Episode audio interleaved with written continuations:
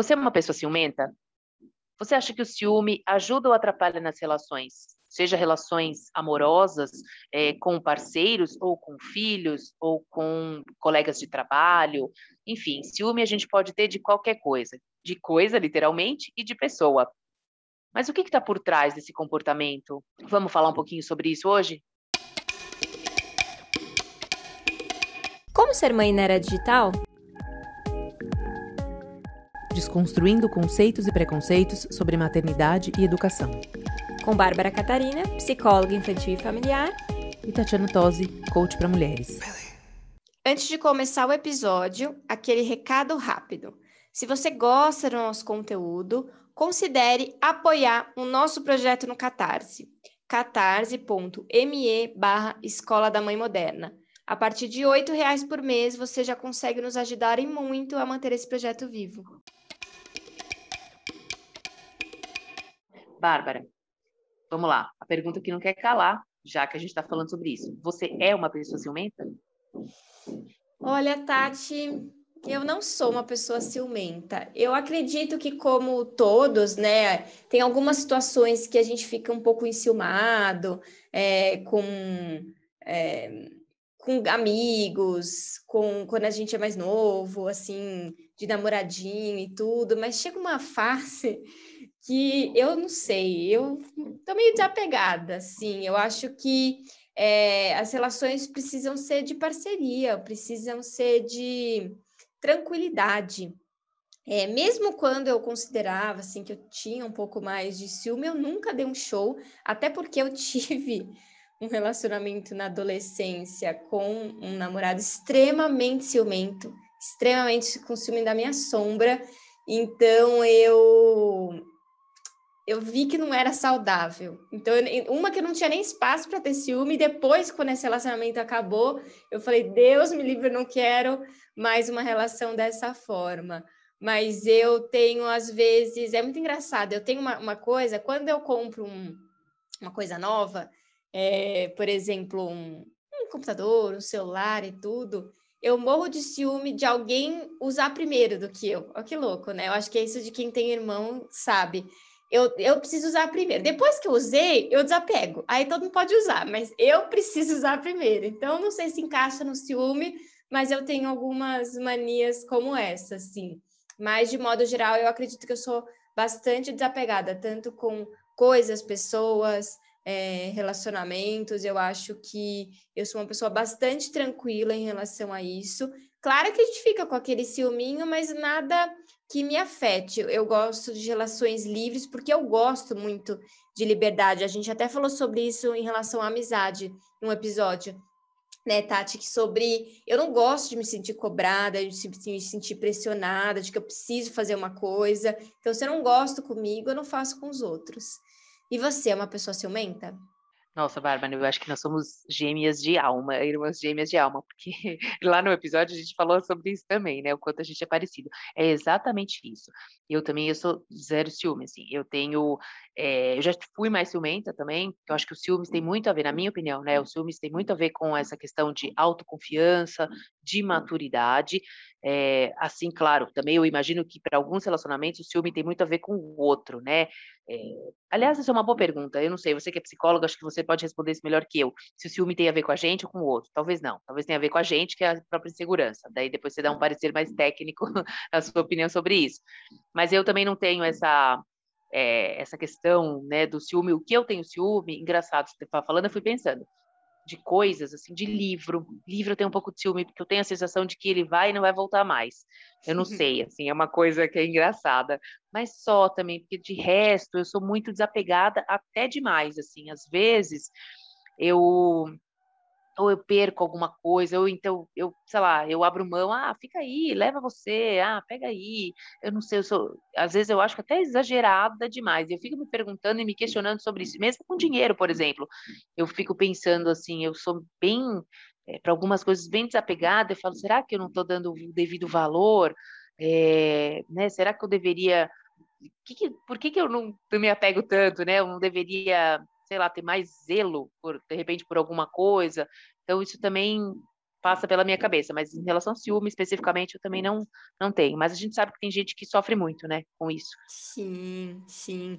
É, tem a depender da, do grau, é uma patologia e assim, sempre tem a ver conosco, nunca com o outro. Até muito importante isso falar, quem viveu relações abusivas, é, o, a pessoa ciumenta, a pessoa que é extremamente controladora, ela culpabiliza a vítima, né? É, você me provoca o ciúme. Se você não tivesse é, olhado, se você não tivesse usado essa roupa, se você não tivesse feito dessa forma, eu não teria feito isso. Então, assim, é, o, o ciumento pro, projeta fora aquilo que ele está sentindo dentro. Então, tem a ver conosco. A gente precisa lidar com aquele sentimento interno, que tem a, pode ter a ver com insegurança pode ter a ver com vários outros fatores, mas sempre tem a ver com a pessoa ciumenta. A gente precisa é, sempre separar essa situação exatamente para a gente não culpabilizar a pessoa que está sendo sofrendo vítima de ciúme. Claro que é, tem o, o patológico e tem o natural ali é, daquela situação, mas geralmente o natural é, nós conseguimos ali dar uma segurada. E a gente sabe que tem a ver conosco quando é o natural não tem a ver com outra. A gente sente, ah, tô com um ciúminho de uma coisa, assim, mas fica, é, fica mais tranquilo. Mas quando chega no nível patológico, geralmente culpabiliza a, o outro, né? Aquela pessoa que você acha que causou o ciúme em você, mas o ciúme está dentro. Então, isso é muito importante da gente falar e pensar, né? É, com certeza. Por outro lado, tem uma questão em relação aos ciúmes que eu não sei lidar, por exemplo que é o ciúme entre irmãos, né, que a gente traz aqui. Eu tenho dois filhos, que são, claro, acho que como todos os filhos, eu acho que raro, não sei, eu nunca ouvi nenhum depoimento de uma mãe falando entre irmãos, ah, não, eles não têm ciúmes, eles não sentem ciúmes, porque eu acho que até é uma forma de aprender, né, aprender o que é o sentimento, como é, uhum. é eu acho que a família é um laboratório, né, os irmãos acho que são os primeiros é, os primeiros inputs aí para essa para aprender a lidar. E é isso que me pega, porque eu falei, bom, gente, como é que cada cilada, né? Eu para mim é muito complicado assim. Ah, mas você fez isso para um, não fez isso para o outro. Aí eu fico me sentindo mega culpada e assim nas coisas mais simples. Uhum. Vou te dar um exemplo do dia a dia que que para mim é muito forte. À, noite a cama. Toda noite Beto vai para minha cama. E aí quando o Otávio chega na minha cama, a cama já está cheia, é, e não tem lugar para ele, ficar apertado, então aí eu tenho que sair da cama, aí eu deixo ele, mas ele quer ficar abraçado comigo. Eu falo, meu, também não é justo, né, coitado. Aí eu ofereço, falo, vou deitar com você na sua cama, mas não é a mesma coisa. Então eu fico sempre com esse receio de como lidar com essa situação, para de fato ser justa, né? E claro que também tem isso, uh, tem a minha parte de ser justa, mas tem a parte exatamente deles, de cada um, onde um sente mais, outro sente menos, um reivindica mais, acha que tem mais direito que o outro, acha que se eu estou fazendo para o outro é porque gosto menos. Uhum. E agora eles estão crescendo, elaborando mais, né, esse discurso. Ontem mesmo eu estava na cama, não, porque você, eu comecei a ler primeiro o livro que o Beto escolheu. E aí tem à noite tem Joaquim Pô, tem para o ímpar, daí já brigam. Sim. Aí já um que pede já chora. então, toda noite. By the way. E e aí, assim, eu fico, eu fico nesse fogo cruzado, e aí eu acho que para mim é muito difícil lidar com isso, com essa questão, né? Como agir, como fazer, o que falar, é, é bem complicado. Os irmãos me desestabilizam aí essa, essa questão.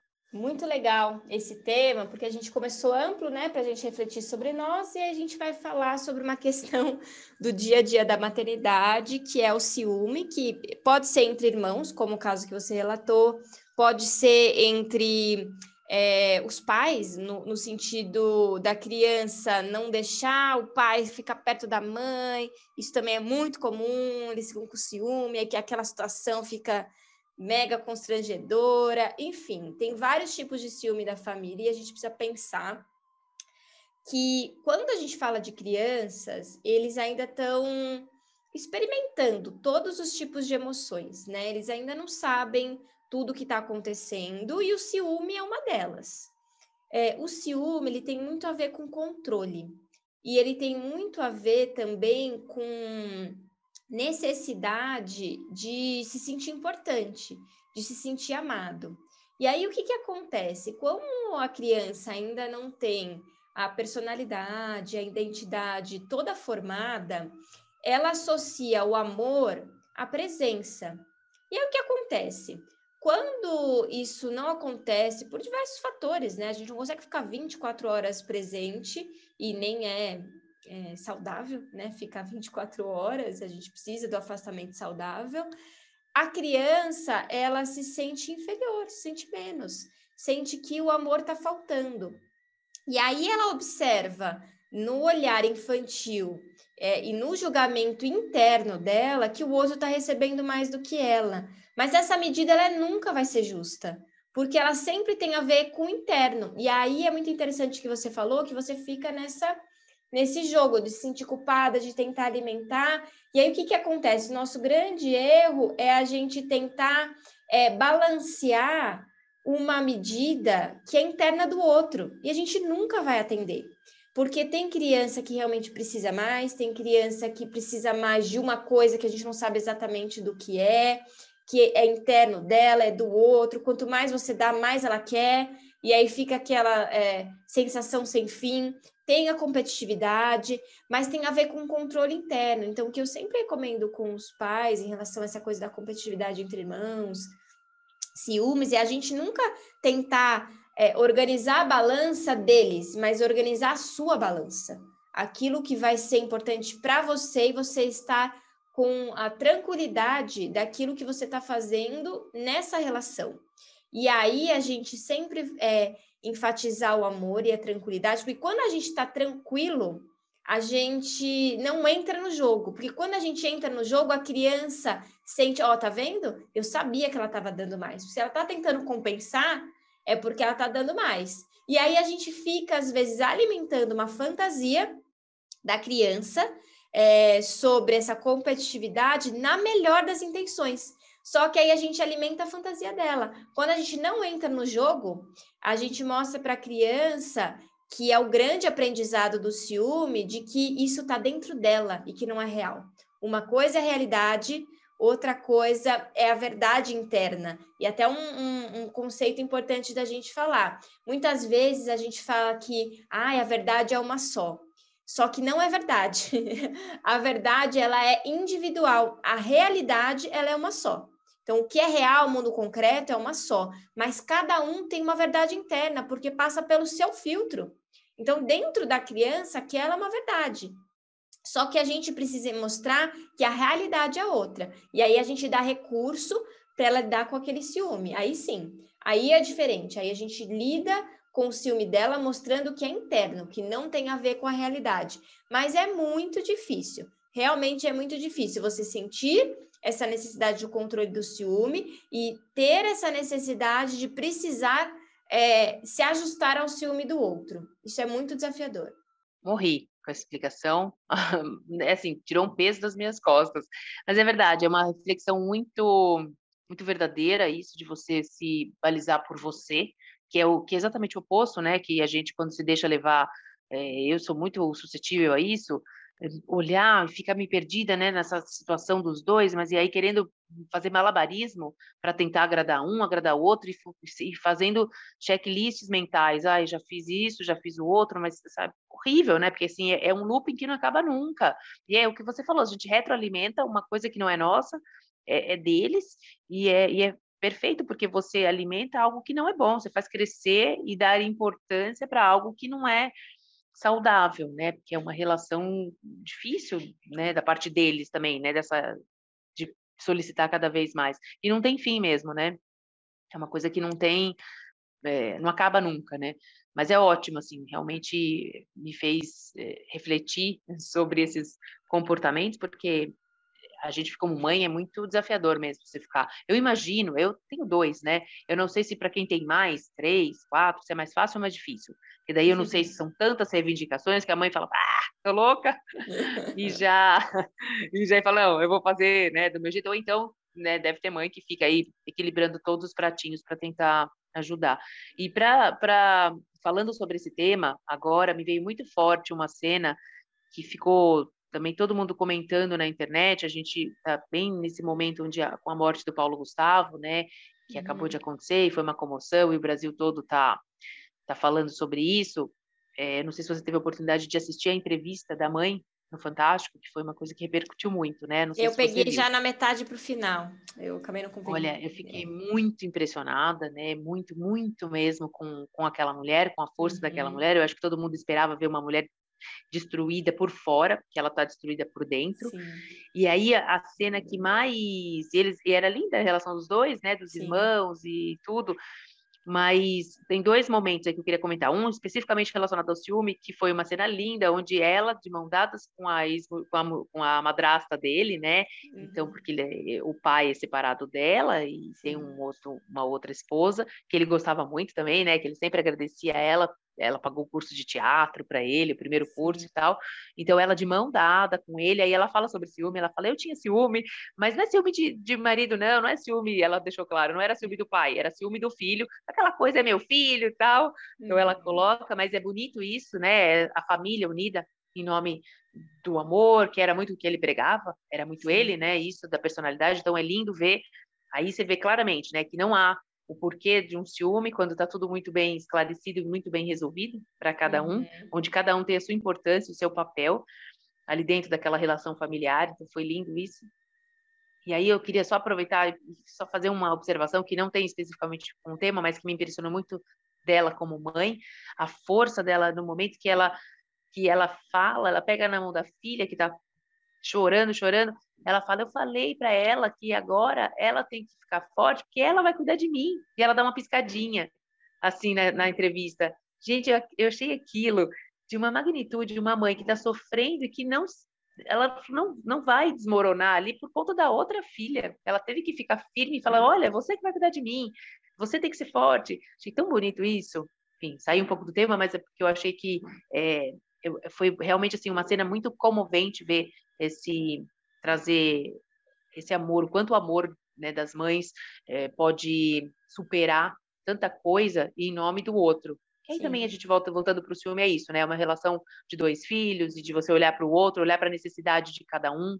Então, acho que é um pouco também permeia um pouco essa essa temática. É, mas é uma boa reflexão porque volto a a frisar o que eu falei sobre o ciúme ter a ver com essa necessidade de controle e com a insegurança do amor.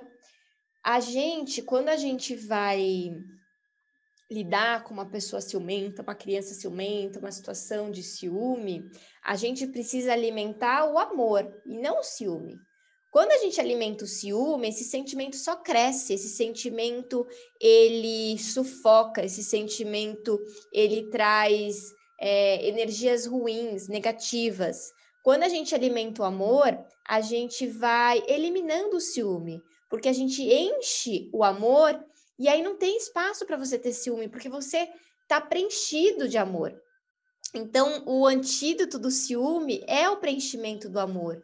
Realmente a gente entender que amor, ele não tem competição, é uma coisa que multiplica cada vez que a gente dá amor, mais a gente recebe amor, mais a gente tem amor e ele é infinito. E então, assim, a dica é a gente nunca focar no ciúme, mas sim na, no preenchimento do amor. E aí a gente ajuda o outro a lidar com aquela questão interna e a gente para de ser refém do ciúme, para de ser refém de tentar tirar uma coisa que, que não tem fim. E aí a gente entra no loop ao contrário, que é alimentar o, a coisa ruim, ao invés da gente alimentar a coisa boa.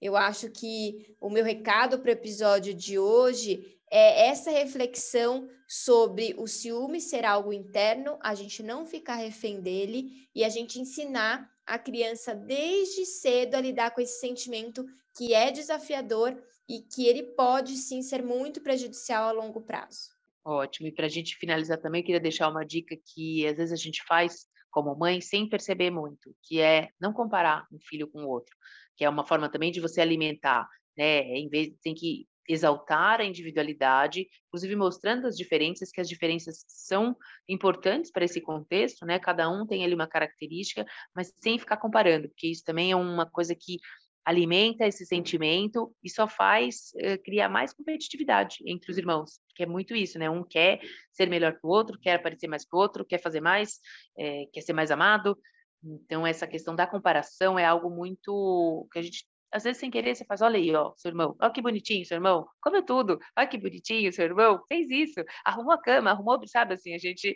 sem perceber, né, a gente quer trazer o outro para um comportamento bom, mas xoxando, fala, olha aí, ó, né, no fundo a leitura é essa, olha como seu irmão é bom e você não, não fez certo, ou, né, não está fazendo, erra tá fazendo errado, acho que é, é outra dica importante nesse, nesse processo aí de trabalhar e lidar com ciúme entre irmãos. Bom, espero que o nosso bate-papo de hoje tenha ajudado de alguma forma para essas famílias que estão passando por isso, essas questões. Conecte-se com a gente através das redes sociais e também por e-mail, contato arroba escoladamãemoderna.com.br. A gente gosta muito de saber o que, que vocês estão achando, o que, que vocês estão pensando a respeito do nosso trabalho. E lembre-se, a nossa página no Catarse, catarse.me, barra Escola da Mãe Moderna. A partir de R$ reais você já consegue contribuir com o nosso projeto para que a gente continue fazendo o podcast e trazendo esses conteúdos relevantes do dia a dia. Até o próximo episódio.